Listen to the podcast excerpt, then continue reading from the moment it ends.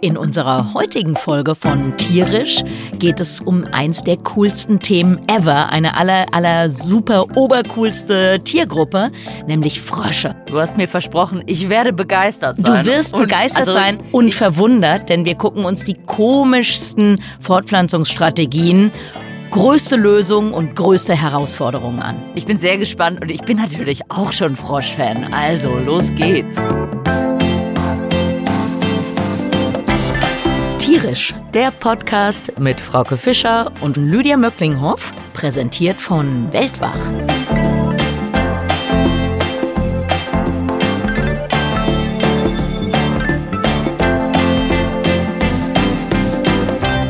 So, wir beginnen mit dem Tiergeräusch des Tages. Ich warne dich vor, es wird zwei geben. Weil also beim Thema Frösche, also jetzt äh, komme ich natürlich nicht mit einem Zebra um die Ecke. Es Ich, ich halt glaube, es ist ein Frosch, es ist ein Frosch. da fällt mir das Raten hier heute leicht. Okay, Ali. Okay, also los geht's. Hier. Das wäre mein Tiergeräusch des Tages Nummer eins. Das ist, glaube ich, der Schmerzensschrei einer Mücke, wenn sie von einem Frosch gefangen wird. Ja. Oder? Ja. Wirklich? Nein. Mann, jetzt war ich total begeistert. Also du musst jetzt eigentlich gerade sehr beängstigt sein, Oh. weil das ist der Verteidigungsruf eines Frosches, Ja.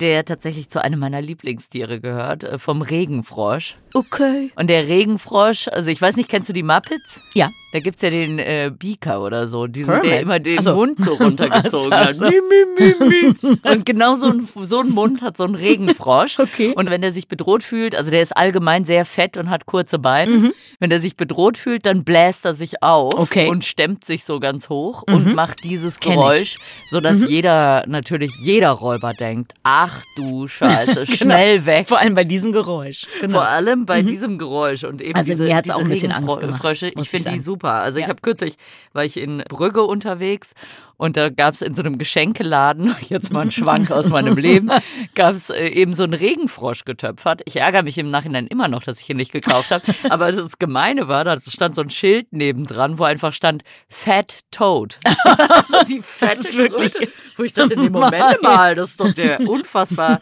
fantastische Regenfrosch, zu dem es auch noch zu sagen gibt, also die sind aus Afrika und die haben ja so kurze Beine, wie ich eben schon gesagt habe.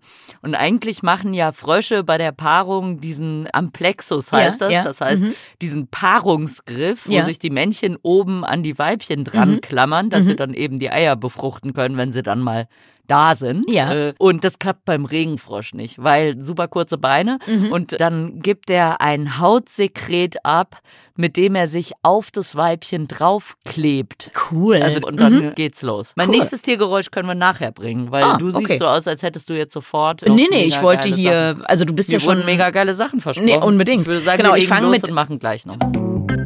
Ich fange mit langweiligen, aber nichtsdestotrotz Ja, wichtigen Fakten an. Ich wichtige sollte Fakten. begeistert sein. Du wirst, äh, Begeisterung kommt später, aber erstmal bisschen Konzentration hier auf die wissenschaftlichen Fakten. Wir reden heute über Frösche. Wow. Frösche sind eine von drei Gruppen von Amphibien. Hm, kann schon mal alle mitraten, wieso das denn drei Gruppen sind, weil den meisten Leuten ist natürlich bewusst, dass es Froschlurche gibt, also zu Ja. denen wir so Frösche und Kröten sagen würden, dass es Schwanzlurche gibt, also zum Beispiel Salamander und dann wahrscheinlich großes Schweigen im Walde. Wer ist denn die dritte Gruppe? Weißt du es? Schweigen im Walde. äh, doch. Äh, Ja? Oh? Nee. Die Nee. dritte Gruppe sind die sogenannten Schleichenlurche oder Wühlen. Die sind, Ah, sehen die ehrlich gesagt zum Beispiel. So sehe ich aus, wenn ich keine Wimperntusche drauf habe. Die haben keine Beine, haben oft auch keine Augen oder reduzierte Augen, leben Mhm. entweder unter Wasser oder im Boden und sind relativ unbekannt, auch also nicht nur der Allgemeinheit, sondern tatsächlich auch Ja, Forschern. witzigerweise hätte ich die zu den Schwanzlurchen dazu gezählt. Von daher vielen Dank, Frau Dr. Oh, Fischer. Wieder was Again what gelernt. learned, genau. Ja, ich genau. bin wir haben- begeistert. Das ist schon mal super. Noch eine Zahl. Es gibt ungefähr 7000 Arten Amphibien. Werden immer noch welche entdeckt, aber leider sterben auch ganz, ganz viele aus. 41 Prozent der Arten sind vom Aussterben bedroht, vielleicht sogar noch viel mehr, weil wir eine große Gruppe haben, von denen wir nicht so genau wissen, wie es denen geht. Und haben sich Wissenschaftler da sehr kompliziert Gedanken gemacht, wie man da rausfinden kann, wie es denen geht, wenn man nur so wenig über die weiß. Haben da so ganz elaborierte Modelle entwickelt und sind dazu gekommen, dass von denen womöglich 85 85 Prozent vom Aussterben oh, bedroht sind. Ja, und da kann man ja noch ganz kurz, wo wir jetzt bei der Faktensammlung sind, erklären, warum Frösche eben so bedroht sind heute. Das liegt einfach an ihrem Körperbau. Also die haben eben diese sehr durchlässige Haut, mhm. was total toll ist. Die können Wasser von außen aufnehmen, müssen dann gar nicht trinken. Mhm.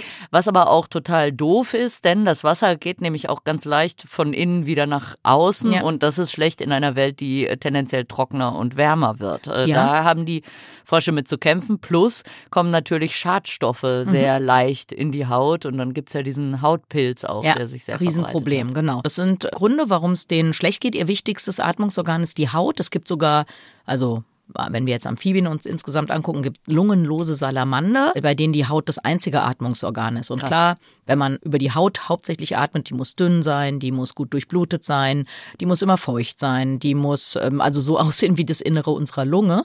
Und das macht die Tiere natürlich super anfällig für Umweltgifte, für UV-Strahlung etc.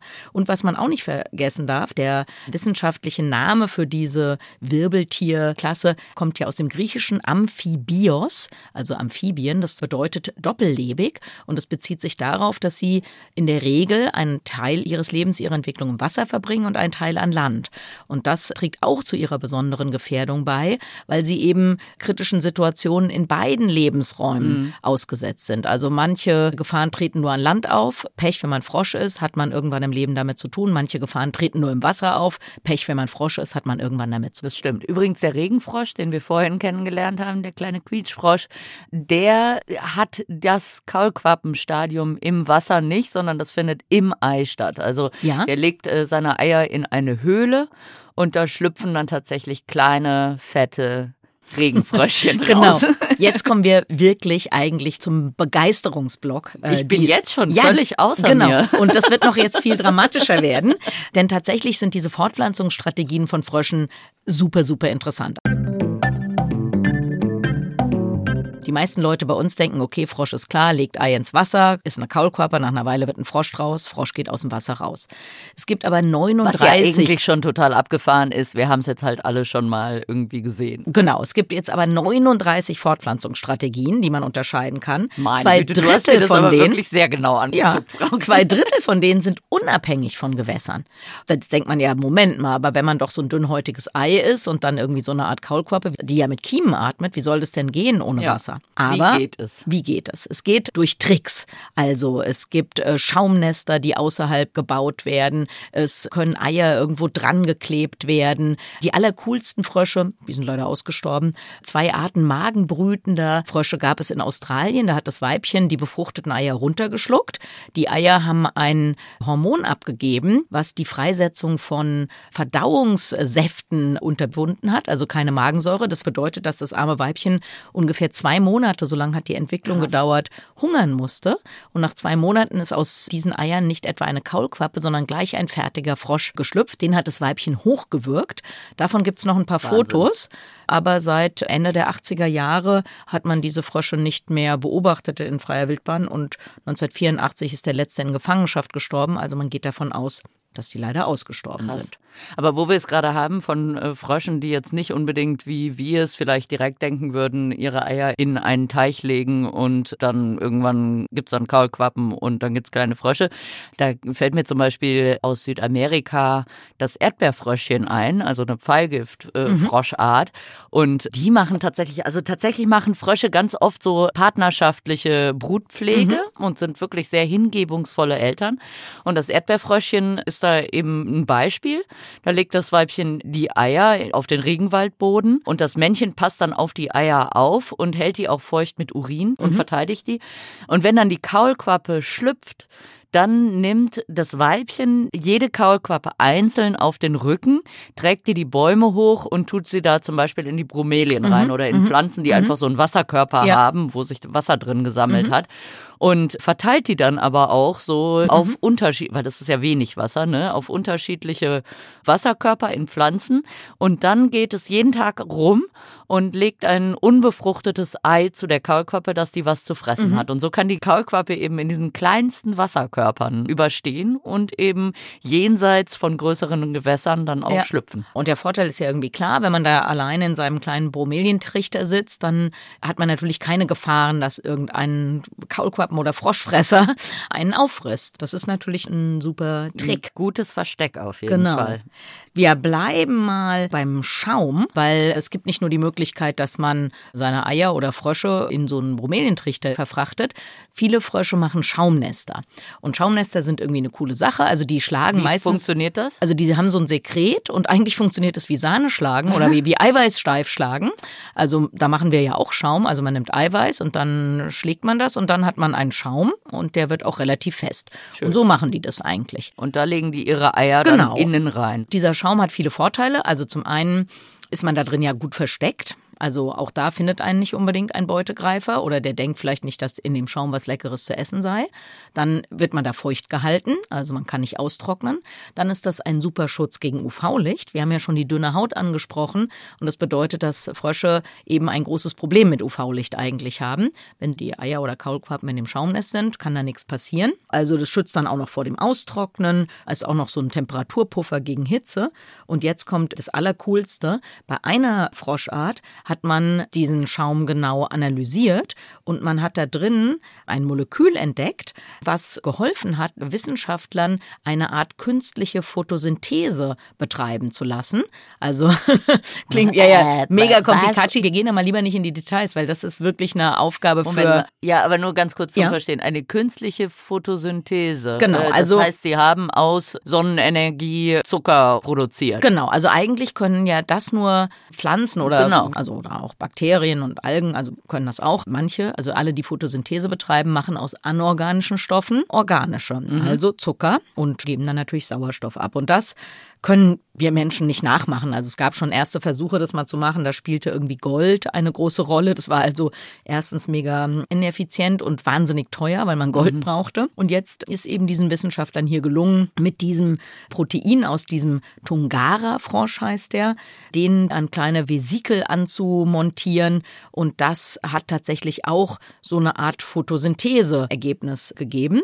Das war super erfolgreich, aber hat bisher auch erstmal nur im Reagenzglas funktioniert. Also wir sind da noch weit davon entfernt, unsere Energie- oder Ernährungsherausforderung damit zu lösen. Aber es könnte eine Lösung sein und ist mhm. natürlich auch mal wieder ein Beispiel dafür. Du hast eben gesagt, 41 Prozent sind bedroht oder schon ausgestorben. Und da kann man sich vorstellen, was für Lösungen, die für uns auch praktisch mhm. wären, da ja. wahrscheinlich schon verschwunden sind, ohne dass wir überhaupt eine Idee davon haben. Genau. Also es gibt ja auch Hautsekrete von Fröschen, die in der Behandlung von HIV entscheidend sein könnten. Da gibt es ganz, ganz viele Enzyme von der Haut von Amphibien, ja. die tatsächlich eine Lösung für genau, medizinische Lösungen sein können oder eben auch technische Lösungen. Genau also nochmal mit diesen Hautsekreten, das ist ja eigentlich total interessant. Also wir haben ja beide in den Tropen gearbeitet. Ich erinnere mich im Komoe Nationalpark in der Regenzeit, selbst wenn man da, keine Ahnung, ein T-Shirt irgendwo hingelegt hat oder ein Buch, ist es in kürzester Zeit verschimmelt. Und diese Ökosysteme sind voll von Amphibien. Also wir hatten Dutzende Arten von, von Amphibien im Komoe. Nie waren welche von denen verschimmelt. Ja, also ja, erstmal ja, denkt man so, ja, pf, klar, die verschimmeln ja nicht, aber es ist überhaupt nicht klar. Also eigentlich, wenn man eine Scheibe Brot hätte, das würde eigentlich alles super schnell verschimmeln. Und die Lösung sind tatsächlich diese ja, Antibiotika in dem Hautsekret von Amphibien. Und wenn wir jetzt mal an die Humanmedizin denken, dann wissen wir ja, dass eines unserer ganz großen Probleme in Krankenhäusern ist, dass es eine Antibiotikaresistenz von vielen Krankheitserregern, vielen Bakterien gibt. Und bis heute ist eigentlich nicht so ganz klar, wie Amphibien das schaffen, dass es keine Antibiotikaresistenzen auf ihrer Haut gibt. Und das macht sie natürlich super interessant für die Humanmedizin. Wo du gerade vom Komuye Nationalpark gesprochen hast, habe ich gedacht, ja, im Pantanal habe ich natürlich auch 8000 Froschgeschichten. Es ist ja ein Feuchtgebiet, das heißt, wir haben Frösche überall, Frösche in den Schuhen. Dann, oh, also dann gibt's ja so Frösche, das geht jetzt so ein bisschen weg von der Wissenschaft. Wir waren gerade so mega tief in die Wissenschaft gedeift, aber jetzt geht's erstmal so aus dem Nähkästchen. Weil man hat dann manchmal so Frösche, die wohnen dann immer im Bad und man kennt mhm. die dann schon immer. Und am Anfang ist man total leichtsinnig, gibt denen einen Namen und baut eine Beziehung zu denen auf. Und ich hatte halt immer Ralf, den Frosch, der wohnte bei mir im Bad. Der war super süß. Im Waschbecken ist ja immer dieses Ablaufloch. Ja. Da guckte der dann immer morgens so raus, wie aus so einem Fenster. Wenn man geduscht hat, dann saß er so an der Duschwand. Und ich habe ihn geliebt bis irgendwann. Also Im Forscherhaus wohnen ja immer diverse Forscher und einer schloss die Tür, aber leider saß Ralf oben auf der nein. Tür. Dann war er querschnittsgelähmt. Oh Und ich hab, Gott, wie Ja, es war wirklich dramatisch. Und ich habe dann heulend mit meiner Machete habe ich ihn geköpft. Das Oh Ja, war schrecklich. schrecklich. Das Das war war wirklich wirklich eine schrecklich. schreckliche Geschichte. Ja, aber echt. Aber eben, und da sind überall Frösche und dementsprechend kommen dann immer mal wieder so Froschforscher. Wenn man dann im Forscherhaus lebt, sitzt man dann auf einmal zwischen lauter blubbernden Tanks und also die sind alle ein bisschen wahnsinnig. Frösche mega toll, Forscher mega wahnsinnig, auf eine gute Art und Weise irgendwie, weil sobald es dämmert, tagsüber hängen die dann alle rum, alle liegen in ihren Hängematten oder so oder gucken sich auch mal die Frösche da in den Tanks an, aber eigentlich gibt's nicht so irre viel zu tun. Dann wird's dunkel, dann fangen die Frösche an zu singen und dann fangen die alle an rumzurennen mit Stirnlampen und Ja. so und dann sieht man die draußen immer rumgeistern und zwischendrin dann immer so ein Jubel, wenn sie was Geiles gefunden haben. Und ich habe jetzt noch so einen schönen Ton, genau, setz nochmal den Kopfhörer auf. Aus dem Pantanal, da muss ich aber kurz vorspulen. Äh, so jetzt. aber. Und hörst du die im Hintergrund? Hör mal genau hin.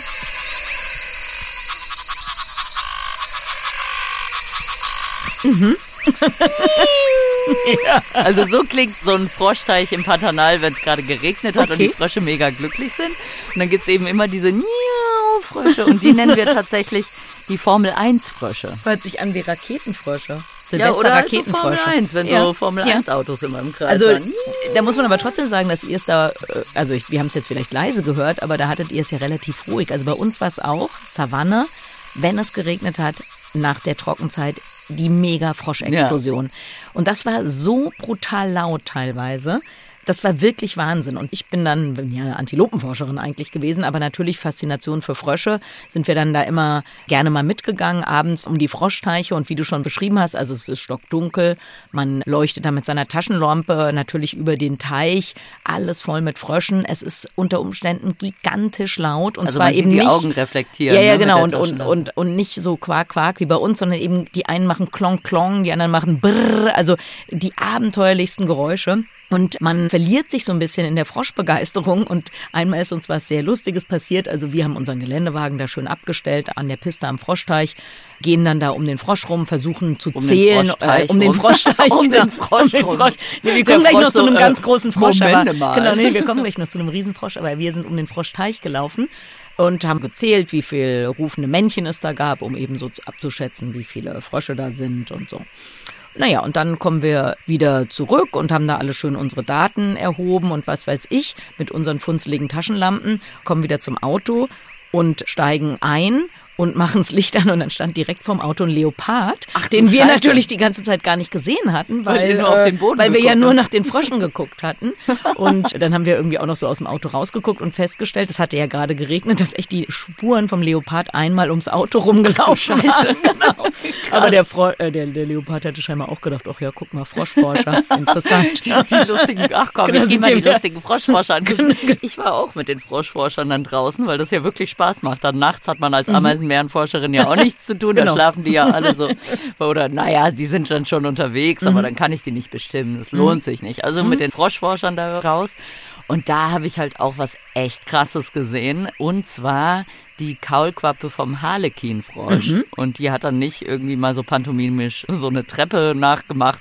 Die hat mit Harlekin nichts zu tun, Mhm. aber der zweite Name von diesem Frosch gibt dann schon eine Idee. Der heißt nämlich, also auf Latein heißt der Pseudis paradoxa. Ah, ja, Ne? ich weiß. Der paradoxe Genau. Frosch. Und das ist eigentlich, das ist jetzt äh, kein, so- also das ist natürlich ein wunderschöner Frosch, würde jetzt Ja, jeder Froschforscher sagen, aber es ist halt so ein grüner Frosch. Ja, Mittelgroß, ja. irgendwie so.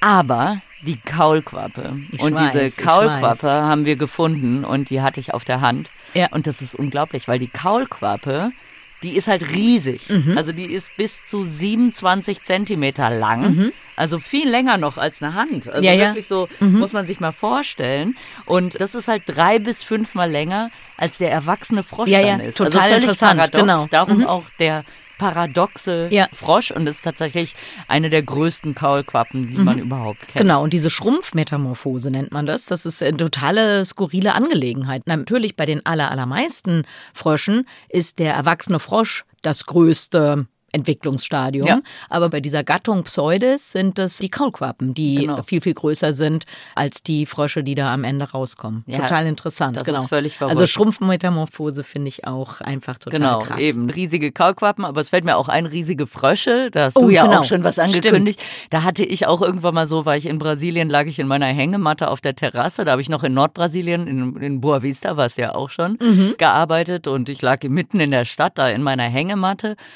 Und hör halt irgendwas so im Blattstreu laufen Mhm. und dachte, es wäre meine Katze. Ich hatte so ein Katz, Katzenbaby, was da irgendwie rumrannte. Und dann höre ich auf einmal aus einer völlig anderen Richtung die Katze komische Geräusche machen, wo ich so hingeguckt habe und die starrte halt so völlig verstört in eine Richtung meines Gartens, wo ich dann dachte, okay, was kommt denn da gerade auf mich zugelaufen? Dann guckte ich aus der Hängematte und dann war es halt echt so eine Agerkröte, die einfach riesig Ja, werden. ja. Die war halt genauso groß wie diese Katze. Das war total abgefahren. Ja. Und diese Katze stand dieser Kröte gegenüber. Es war, war wirklich völlig surreal, beide gleich groß. Ja, ja. Total, Total abgefahren krass, genau. und wunderschön auch. Aber wenn wir da den Kontinent wechseln und nochmal nach Afrika gehen, und zwar nach Alles Kamerun, dann macht man aber wirklich große Augen, denn da lebt der größte Frosch der Welt, der Goliathfrosch. Die sind so 30 bis 40 Zentimeter lang. Man also jetzt mal jeder, so ein Lineal, alle so Hörer ein 30 gehen jetzt mal ganz kurz und holen Lineal. Genau. Währenddessen erzählt die Frauke noch ein bisschen mehr über den Goliath-Frosch und Genau. dann hält jeder mal das Lineal vor sich, um Genau. zu sehen, wie groß der Goliath-Frosch Und wenn man ist. zufällig in der Küche vorbeikommt und dann kann man nochmal drei Pakete Mehl oder Zucker mitbringen. Okay. Denn Gewicht 3,3 Kilogramm. Das schwerste Wow. jemals gewogene Goliath-Frosch-Exemplar wog 3,3 Kilogramm. Boah, also die, und Brocken, du hast ey. schon erzählt, die Katze hatte Angst vor der Agerkröte, da war die Angst der Katze übertrieben. Aber hier in Westafrika, da ist die Angst vor kleinen Säugetieren vor diesem Goliath-Frosch berechtigt. Der frisst sozusagen alles, was ihm vor die Nase kommt. Er lebt hauptsächlich im Wasser, aber der geht auch mal raus und, und guckt, was da am Ufer entlang kreucht und fleucht. Und der frisst dann tatsächlich auch kleinere Säugetiere. Der, der, der zerkaut nichts, ey. der schluckt alles am Stück runter. Aber weil er so riesig ist, eben so eine Maus oder so, kann der Ja, gut der am Stück hat ja dann Stück auch ein runterschlucken. Riesenmaul, ne? Ja. Also sicherlich. Aber Genau. wenn man sich das wirklich mal vorstellt, du läufst an einem Teich entlang und da starkst halt einfach so ein 3 Kilo Ja, Frosch genau. in der Gegend rum. Ja. Unfassbar. Aber leider auch bei denen immer weniger. Man hat die früher in großen Mengen gefangen. Also einmal werden die da gefangen und gegessen, also so ein richtiges Bushmeat, genau. Und man hat die aber auch gefangen, weil natürlich ja so Terroristen in Europa und Amerika irgendwie cool fanden, die als Haustier zu haben. Mhm. Die sind aber super schwierig zu halten und in Gefangenschaft, glaube ich, sogar immer noch gar nicht zur Fortpflanzung zu bringen. Mhm. Und das hat natürlich dazu geführt, dass da immer mehr aus freier Wildbahn entnommen wurden. Teilweise bis zu 300 Stück hat alleine ein Händler in den USA abgenommen, als das noch erlaubt war, 300 Stück im Jahr. Und die gelten inzwischen auch als stark gefährdet. Einmal, weil ihr Lebensraum, diese sauberen Gewässer in tropischen Regenwäldern immer mehr zurückgeht, aber vielleicht auch aus anderen Gründen. Also auf jeden Fall sind die heute stark gefährdet, Mhm. haben auch ein sehr enges Verbreitungsgebiet, was ja immer doof ist, wenn Ja. man nicht aussterben will. Ungünstig. Man kann eben auch schlecht ausweichen dann wahrscheinlich. Ne? Genau. Und wenn da dann irgendwas passiert, dann bist du echt angeschmiert. Genau, und wir hatten es ja schon von sogar. den, von den, genau, wir hatten es ja schon von den magenbrütenden Fröschen. Die ähm, haben auch so ein mini, mini, mini Verbreitungsgebiet gehabt. Das hat äh, sicher auch beschleunigt, dass sie ausgestorben sind. Noch Ja, ganz kurz sprich. wegen kleinen Verbreitungsgebiet. Wir bleiben nochmal in Westafrika. Da gibt's den Mount Nimba, auch ähm, teilweise in der Elfenbeinküste, ein kleines, ähm, ja, ein kleiner Berg. Und dieser Berg, der ist aber sehr, sehr besonders. Der hat zum Beispiel auch die endemische Nimba-Kröte, einen lebend gebärenden Frosch, auch eine total coole Sache. Und blöderweise hat dieser Frosch ein Verbreitungsgebiet von nur vier Quadratkilometer. Oh, also Scheiße. das ist Ja. wirklich, wirklich wenig und dementsprechend Riesenproblem, weil sich in diesem Berg auch noch irgendwelche Bodenschätze verbergen, an die irgendwelche Extracting Industries gerne ran wollen. Das wäre nicht nur das Todesurteil von diesem Frosch, sondern auch von vielen Menschen, die da in der Gegend leben, denn der Mount Nimba ist auch Quelle von Flüssen und ist ganz, ganz wichtig für die Wasserversorgung von sehr, sehr vielen Menschen, die in der Region leben. Es gibt immer Arten, die sich besser anpassen und Arten, die sich schlechter anpassen. Das heißt, viele sterben aus, andere sind dann die Gewinner, verbreiten sich mhm. und dadurch kommt es eben zu Artenarmut, was unsere Natur dann einfach weniger flexibel gegenüber Veränderungen macht, genau. was sie im Moment sein sollte. Ja. Und eine erfolgreiche Art, die tatsächlich zum Problem wird, ist der Krallenfrosch. Der wurde tatsächlich über die ganze Welt verteilt. Mhm weil der sehr lange für Schwangerschaftstests Stimmt. hergehalten mhm. hat. Also ja. der ist allgemein praktisch in Labors zu halten für verschiedene Versuche, weil der sich easy im Gegensatz zum Goliathfrosch mhm. zum Beispiel in Gefangenschaft fortpflanzt. Der ist leicht zu halten. Der wurde überall auf der Erde für Forschungsprojekte verteilt und dann stellte man eben raus, ah, wenn wir ähm, das Urin einer schwangeren Frau, den Weibchen von diesem Frosch initiieren, dann äh, legt die Eier im Falle eines mhm. positiven genau. Schwangerschaftstests. Genau. Mhm. So. Bis vor 100 Jahren waren die, die mhm. Schwangerschaftstests der Wahl. Irgendwann dann nicht mehr, dann gab es andere Sachen, dankenswerterweise. Mhm. Und dann sind die in die Natur gekommen. Teilweise, weil die mhm. Leute sie nicht mehr brauchten. Dann hat man sie halt, genau, Wegwerfprodukt. So, der Schwangerschaftstest ist jetzt fertig und wurden eben in die Natur entlassen. Was zur Folge hat, dass das eine der invasivsten Arten ist. Die können sich gut anpassen. Die verbreiten sich eigentlich überall in den USA, in mhm. Großbritannien, in Frankreich. In Frankreich gibt es eine relativ große Studie, da weiß man relativ genau, von wo die sich angefangen haben auszubreiten, haben sich mittlerweile auf 4500 Quadratkilometern um diesen sozusagen diesen Ground Zero äh, ja. ausgebreitet. Mhm. Und was total abgefahren ist, Forscher konnten zeigen, dass die sich seitdem, also das ist jetzt seit 40 Jahren, dass die sich auch schon körperlich verändert haben, mhm. was sehr schnell mhm. ist. Also die mhm. haben längere Hinterbeine, um mhm. besser schwimmen zu können als Anpassung und haben eben verschiedene körperliche Anpassungen, äh, sind ihnen gelungen in dieser kurzen Zeit, was sie eben zu diesen super erfolgreichen Tieren macht und auch die Kaulquappen die reagieren adäquat, also verstecken und was weiß ich, vor Räubern, die sie noch nie gesehen haben. Okay. Wo man mhm. noch gar nicht weiß, wie kommt das denn? Mhm. Weil die mhm. ähnlich aussehen, weil die ähnliche Pheromone abgeben? Mhm. Oder wie kann diese Kaulquappe auf einen Feind reagieren, der ihr eigentlich unbekannt ist? Ja. Also eine sehr erfolgreiche mhm, genau. äh, Amphibienart. Ja, genau. Aber das ist leider die Ausnahme. Wie gesagt, ja, die meisten genau. sind ja vom Aussterben bedroht. Und du hattest das vorhin schon so erwähnt, eine große Rolle spielt da offensichtlich ein Pilz, der weltweit verbreitet wurde, leider auch manchmal von Biologen, die das natürlich nicht wussten, aber irgendwie in Gebieten nach Amphibien gesucht haben, wo es diesen Pilz gab, dann natürlich die gleichen Gummistiefel angezogen haben, wenn sie in ein anderes Gebiet gegangen sind und so zur Ausbreitung von diesem Pilz beigetragen haben. Und das bedeutet, dass es den meisten Amphibien im Moment schlecht geht und immer, immer schlechter. Und das ist eben genau. sehr traurig, weil das so echt coole Tiere ja, sind. Ja, genau. Und der Krallenfrosch tatsächlich, der sich da ausbreitet, trägt dazu bei, der frisst nämlich dummerweise auch mhm. Amphibien mhm. oder deren Kaulquappen. Das ja. heißt, das ist ein riesen zusätzliches Problem zu dem, was die Frösche zu kämpfen haben. Ja. Zwei Sachen wollte ich noch sagen. Einmal, wir hatten ja den größten Frosch, den ja. Goliath-Frosch mit bis zu 40 Zentimeter und über drei Kilo. Und wir haben natürlich auch den kleinsten Frosch im Angebot. Ja. Der Zwergfrosch heißt der. Ah, ja. Sehr überraschend.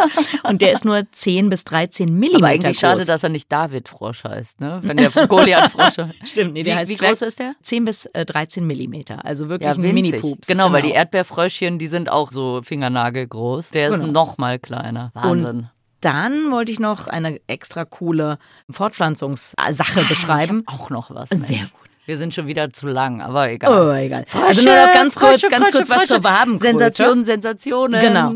Also genau, die, die, die Wabenkröte. Also hast du hast schon den Amplexus genannt. Männchen klammert sich hinten beim Weibchen fest und die Paarung erfolgt im Wasser und die schwimmen Loopings. Und die Loopings führen dazu, dass die befruchteten Eier auf dem Rücken des Weibchens zu liegen kommen. Ach Mensch. Ja. Und Boah, das musst du aber auch erstmal schaffen. Das musst du erstmal also schaffen. Also ich habe tatsächlich mal, es gibt ja so Kotzmühlen auf dem Jahrmarkt, die sich dann, weißt du, so Ringe, die sich drehen, man steht so drin und die stellen sich dann senkrecht hin und durch die Zentrifugalkraft bleibt man stehen. Und da habe ich irgendwann mal gesehen, wie eine Frau von oben gekotzt hat und unten flog ihr ihre Kotze ins Gesicht. Ungefähr so ist es dann widerlich. mit den, Ja, aber so läuft es dann mit den Fröschen auch. Genau, aber, aber ein bisschen, bisschen irgendwie besser, genau.